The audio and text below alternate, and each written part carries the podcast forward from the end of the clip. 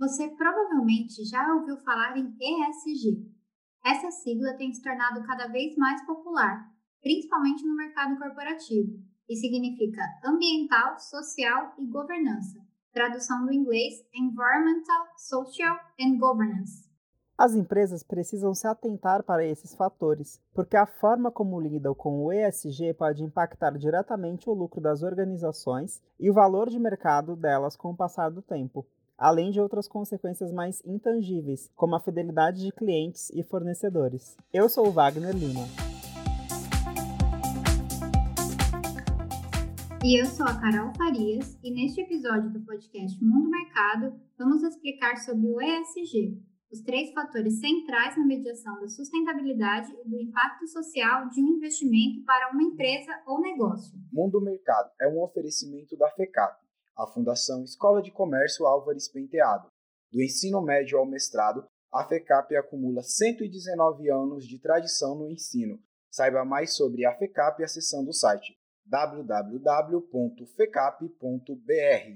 E para ajudar a gente a debater sobre o ESG, nós convidamos o Alexandre Garcia, que é pró-reitor de pós-graduação da FECAP e um estudioso sobre o assunto. Garcia, seja bem-vindo, obrigado por ter aceitado o nosso convite. E para a gente começar, você pode contar um pouquinho da sua trajetória profissional, enfim, acadêmica para os nossos ouvintes? Obrigado, Carol e Wagner, é um prazer estar aqui, podendo falar com todos vocês aí interessados no assunto. Bom, eu sou contador de formação e com doutorado em administração, e onde tive a oportunidade de trabalhar e estudar o tema ESG. Isso porque atuei durante um ano na equipe de trabalho que prepara o Índice de Sustentabilidade Empresarial, o ISE, da Bolsa de Valores AB3. A partir daí, tenho estudado o tema ESG já há quase 10 anos. Muito legal, professor. Com certeza a pessoa mais indicada a conversar aqui com a gente sobre isso. Eu já ouço falar sobre ESG há algum tempo, mas eu senti que ele ganhou um pouco mais de notoriedade nesses últimos anos, principalmente depois da pandemia de Covid-19. Você pode introduzir um pouco a gente esse tema? Afinal de contas, o que é o ESG? Bom, Carol, como você já adiantou, o, o termo tem origem nas palavras em inglês ESG, que traduzindo para o português significa ambiental, social e governança. Embora pode-se dizer que a sigla é mais ou menos recente, né, desde 2004, o assunto de empresas se preocuparem com essas questões é bem antigo. Desde o conceito de filantropia até os dias de hoje, sempre existiu a chamada responsabilidade social das empresas. Conceitualmente, toda empresa é criada para atender uma demanda da sociedade por produtos e serviços. É a exploração de uma atividade econômica para suprir as necessidades da população em alimentos e serviços como lazer e entretenimento. Mas sem dúvida que a pandemia gerou uma reflexão por parte da sociedade, incluindo os, os executivos. Qual é o real papel e sua parcela para minimizar o sofrimento gerado pela pandemia mundial? Pois todos foram afetados, principalmente a economia, onde estão inseridas as empresas e seus executivos. Legal, professor. Eu dei uma pesquisada né, antes da gente vir conversar sobre o tema e me parece que o ESG era uma, era uma discussão meio muito teórica, né, que ficava só nos organismos internacionais, mas não chegava até as empresas. E aí, com a iniciativa do Pacto Global lançado pela ONU, as empresas parece que despertaram para o ESG. E aí a minha pergunta para você é: se a, a cobrança da sociedade por mais transparência é uma tendência natural ou esse despertar para o ESG está mais visando lucros? Wagner, isso é fato que você falou, né? A ONU desde a Conferência do Meio Ambiente, lá em 1972, em Estocolmo, na Suécia, e depois, passado 20 anos, com a, a ECO 92, no, no Rio de Janeiro, percebeu que não adiantava falar desse tema sem envolver o capital financeiro, que é muito poderoso no mundo todo, maior até que muitos governos e economias de vários países. Né? Então, o, o Kofi Annan, na época, o secretário da, da ONU, reuniu esses executivos da, da indústria financeira, né, as instituições financeiras, seguradoras, para pressionar as empresas a adotarem práticas ESG.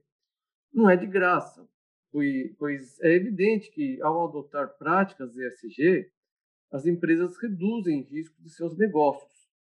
E isso para a gente que é de uma escola de negócios, sabemos que é um dos elementos fundamentais do mercado financeiro, que são risco e retorno. Então, será uma tendência, e não modismo, como alguns apontam, a postura em preocupações com práticas ESG no processo decisório das empresas. Como que anda essa discussão ao redor do mundo? Você pode destacar alguma iniciativa ou nação em particular que se destaque? E, principalmente, como é que andam essas questões aqui no Brasil? Bem, é, os países europeus, entre eles França, Alemanha, Holanda, demonstram mais iniciativas e até mesmo incentivos governamentais para tais práticas pelas empresas. Basta viajar para esses países e ver as alternativas é, que temos ao usar os meios de transporte, desde a, a extensa malha ferroviária que eles têm, quilômetros e quilômetros de metrôs, além de, de alternativas de locomoção, como bicicletas, os veículos elétricos atualmente e até mesmo os serviços de compartilhamento de carros. Essas iniciativas são mais difíceis, por exemplo, nos Estados Unidos, que agora, com o governo Biden, demonstra uma aceleração nesse mesmo sentido.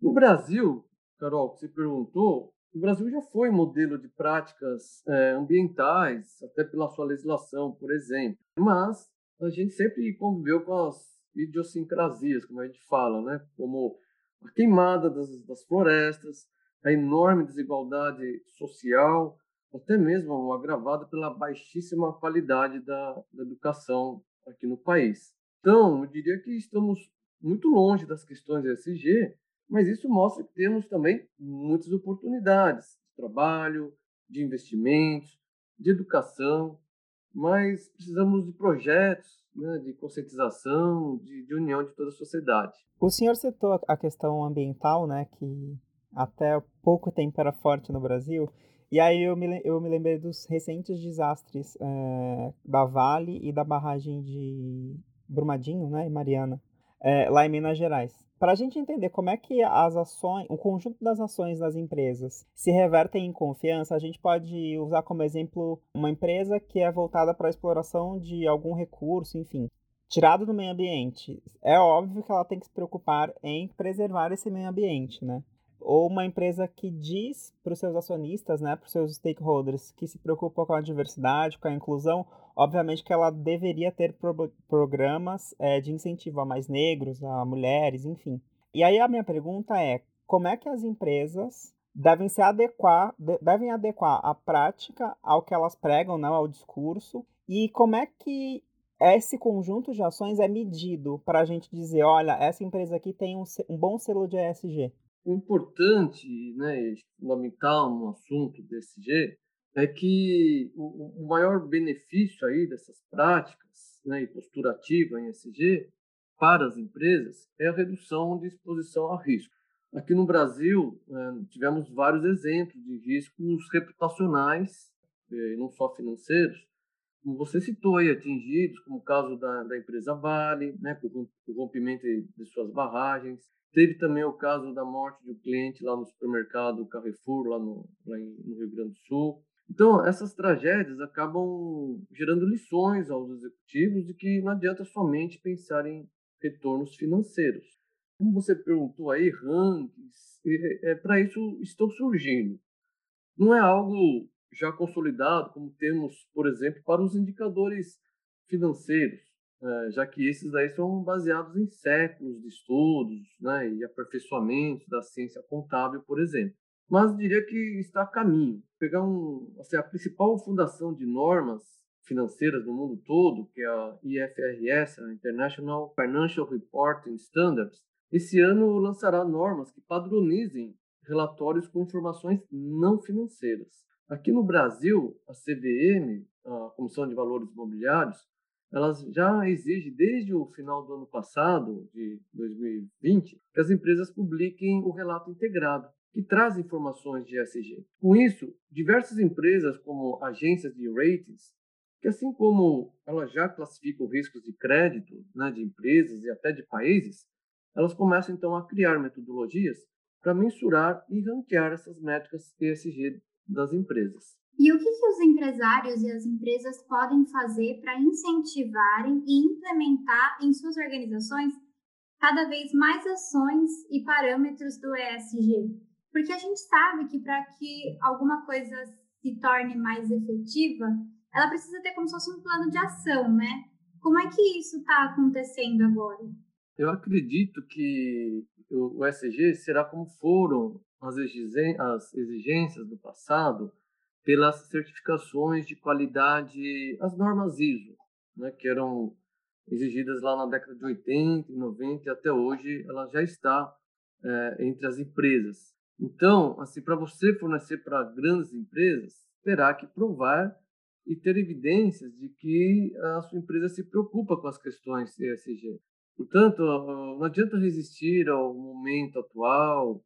Então, desde já, os executivos devem começar a estudar o assunto, investir em treinamento aos seus é, funcionários, trazer o assunto ESG e debater é, para dentro da empresa, começar a adotar metodologias de, de mensuração dessas práticas. É assim, tem um, monte de trabalho para ser feito nesse, nesse tema ainda. E, professor, quando a gente fala em mercado financeiro, o ESG também está repercutindo bastante é, nos fundos de investimento, né? Parece ter uma tendência de que os investidores aloquem os seus recursos, enfim, o seu, o seu dinheiro em empresas que respeitem o ESG. Como é que essa questão anda aqui no Brasil e no mundo? É, você tem algum dado de porcentagem, por exemplo? Hoje, quantos por cento dos, dos investidores levam essa questão a sério ou estão dispostos a investir só em fundos que respeitem as, as diretrizes do ESG? Então, Wagner, eu costumo exemplificar essa, essa iniciativa por parte de investidores né, do mercado financeiro como se fosse uma engrenagem funciona da seguinte forma: o, investidor que tem os recursos para alocar, né, esses recursos, precisa alocar naquelas empresas que garantam perenidade nos negócios dela, para que então o investidor possa ter retornos e uma grande parte por trás desses é, investidores aí são grandes fundos, né, os fundos, por exemplo, de pensão, né, que precisa pagar os, né, os pensionistas e as pessoas que depositaram a confiança naquele fundo de pensão. O investidor, na hora que ele vai olhar para o mercado onde ele vai investir, as empresas que se preocupam com as práticas ESG, e como eu falei no início, são empresas que demonstram que ela faz sim um estudo um pouco mais é, detalhado sobre a sua sobre análise de riscos. Né? Basicamente, ESG, um passo anterior aí é fazer um trabalho de análise de riscos. Um investidor sabendo que essas empresas Templagens SG, elas têm um trabalho maior de avaliação de riscos dos seus negócios, né? Onde ela vai, por onde que ela vai eh, atuar, os investidores é, teriam preferência para esse tipo de empresa e de novo é uma engrenagem. Com isso, então, ele consegue garantir uma perenidade, né, ao longo do tempo, ao longo prazo, para remunerar que emprestaram então o capital inicialmente aí para esses fundos de pensão, né? Agora, você me perguntou aí de indicadores, e isso é, realmente é, é, muito varia muito de país para país. A gente pega, por exemplo, o caso dos Estados Unidos, lá é, é muito comum a população né, fazer é, investimentos. Vou dar um exemplo aqui no mercado né, de capitais mesmo, mercado de ações, 55% da população americana investe em ações. Aqui no Brasil, né, pegando um outro lado, é completamente diferente. Né? Aqui a gente tem é, indicadores aí de que apenas 3% só da população que atua no mercado de renda variável. Né? É assim, quando a gente olha esses indicadores, realmente tem que levar em consideração de qual realidade estão refletindo, né? de qual país. Então a gente vê que tem uma diferença muito grande, de novo, não só econômica, né, principalmente, é óbvio, é uma questão econômica entre os países, mas também tem por trás aí educacional. Né? Nós aqui, a FECAP, como uma escola é, de negócios, a gente trabalha isso né, em todos os nossos cursos na educação financeira. Então, acho que a educação é um fator fundamental para poder funcionar né, e conscientizar as pessoas é, para um melhor né, aplicações dos seus recursos. E, professor, parece que quando a gente fala dessas iniciativas de ESG, a gente está sempre falando de empresas grandes, né? De grandes corporações que causam grandes impactos por si só. Mas eu fico pensando como é que as pequenas e médias empresas, por exemplo, poderiam se adaptar para entrar dentro desse, desses parâmetros também, pensando que elas são uma grande parcela da quantidade de empresas ativas que a gente tem hoje no Brasil? O, o holofote acaba né, caindo em cima das grandes empresas, porque são aquelas que estão mais expostas na mídia, não é isso? Nós, como pessoas físicas, consumimos muitos dos produtos né, e serviços dessas grandes empresas, mas eu costumo dizer o seguinte: ESG não é só para grande empresa, é para todo mundo, né? é para os governos, é para as empresas e é para nós, pessoas físicas. Né? Desde o que a gente faz em casa, desde né, uma coleta seletiva do lixo que a gente faz na nossa casa, até chegar nas grandes empresas. E aí tem, né, como você está me perguntando, as empresas menores, que não tem toda essa exposição e também não tem, digamos assim, né, um poderio econômico para altos investimentos aí no, na área de SG. Mas, como eu falei anteriormente aqui, é tudo uma questão de tempo. Né? Eu acredito ser, seriamente que para fornecer para grandes empresas, as grandes empresas vão exigir dos seus fornecedores, aí entra né, um leque gigante de pequenas e médias empresas que queiram fornecer né, para as grandes empresas, elas vão ter que se adaptar e ter certificações, como existia, como eu falei no passado, para ISO 9000, por exemplo, vão ter que ser, é, ter essas certificações, os chamados selos verdes, por exemplo. Então, é uma questão de tempo, mas sim, é, o SG se aplica a todo tipo de empresa, né, seja ela grande, pequena ou média. E, de novo, e não só a empresas, cabe a, a nós aqui, da sociedade, como pessoas físicas, né, uma parcela de responsabilidade também nessas práticas é, ambientais e sociais, principalmente. Legal, professor. Bom, aqui na FECAP a gente, como escola de negócios, não podia deixar de estudar né, e promover o ESG. E aí a gente criou um centro de pesquisa em ESG. Tô certo? Você podia falar um pouco mais sobre o que é esse centro, o que, que pesquisas ele já produziu e qual o objetivo? Sim, Wagner. O, o Centro de Pesquisas em ESG da FECAP ele surgiu no ano passado durante o nosso planejamento do projeto FECAP Futuro, que gerou um documento chamado PDI, que é o nosso Plano do Desenvolvimento Institucional, que é um documento enviado ao MEC.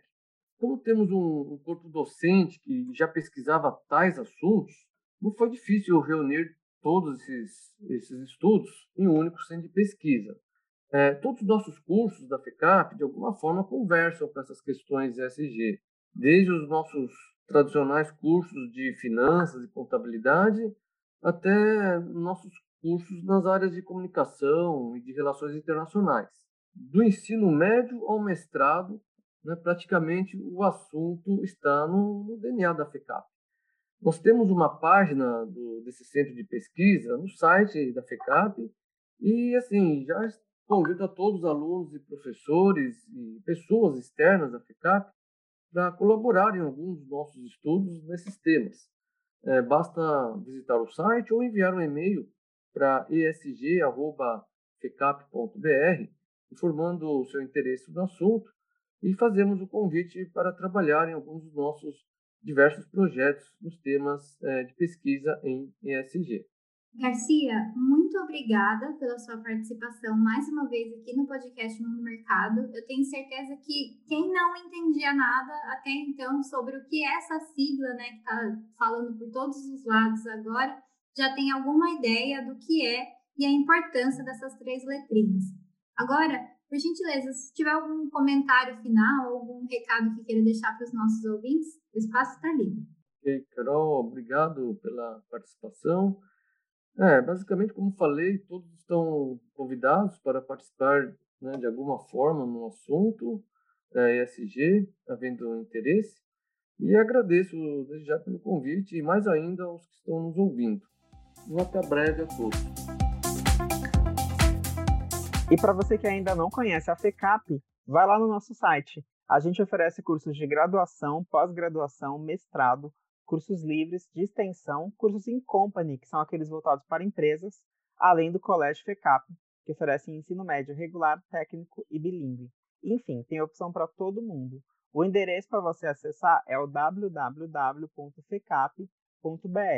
Aproveito também para seguir a FECAP nas redes sociais. É só buscar por FECAP no Facebook, Instagram, LinkedIn, YouTube e Twitter. E conta para nós o que, que você está achando do podcast. A gente vai adorar receber a sua sugestão de pauta para os nossos episódios. Se você tiver alguma indicação de convidada, escreva para nós também pelo podcast.fecap.br. Tchau, pessoal. Até mais. Tchau, gente.